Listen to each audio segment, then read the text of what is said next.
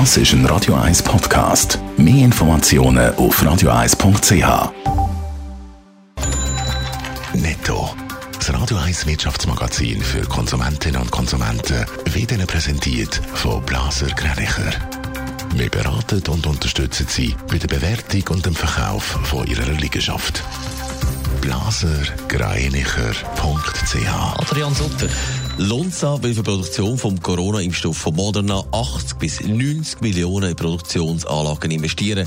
Die Kapazität beträgt Fischbund in den USA 400 Millionen Impfdosen pro Jahr. Bis Ende Jahr sollen maximal 50 Millionen Dosen zur Verfügung stehen, hat der Verwaltungsratspräsident Albert Berni der Handelszeitung gesagt.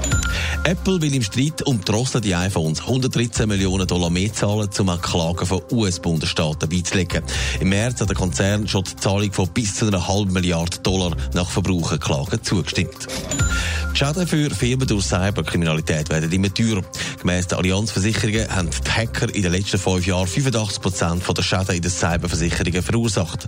Es sind 1700 Schadensmeldungen bei mehreren Versicherern ausgewertet worden. Der Schaden über fünf Jahre beträgt 660 Millionen Euro. Airline Swiss hat einen neuen Chef, der Belgier, der Dieter Franks, übernimmt vom Thomas Klür. Adrian Sutter, wer ist da der neue Mann an der Spitze von der Swiss? Der 47-Jährige der wohnt im Kanton Zürich und ist schweizerisch-belgischer Doppelbürger und er kennt den Laden offenbar seit längerem. Gemäss Aviatik-Experten, die in diversen Medien heute zum neuen Mann Auskunft gegeben haben, ist er seit gut 20 Jahren im Geschäft. Er hat bei der Swiss angefangen und ist dann zu der Lufthansa-Gruppe. Zuletzt war er CEO von der Brussels Airline, so, wo ja auch wie Swiss zu der Lufthansa gehört. Dort hat er vor allem auch als Krisenmanager geamtet bei den Verhandlungen mit den belgischen Behörden und den Gewerkschaften. Wie haben wir denn bei der Swiss auf den neuen Chef reagiert? Ja, der Pilotenverband äh, Aeropairs hat gefunden, dass es sehr ein guter Entscheid vor allem, wenn man jetzt auch froh ist, dass man weiß und klar hat, darüber wer der Nachfolger wird von Thomas Klür. Aber auch da ist klar, der neue Swiss-Chef wird das gleiche Problem haben, wie schon in Belgien gehabt.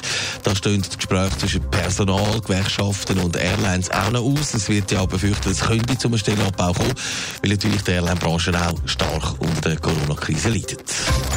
Netto. Das Radio 1 Wirtschaftsmagazin für Konsumentinnen und Konsumenten.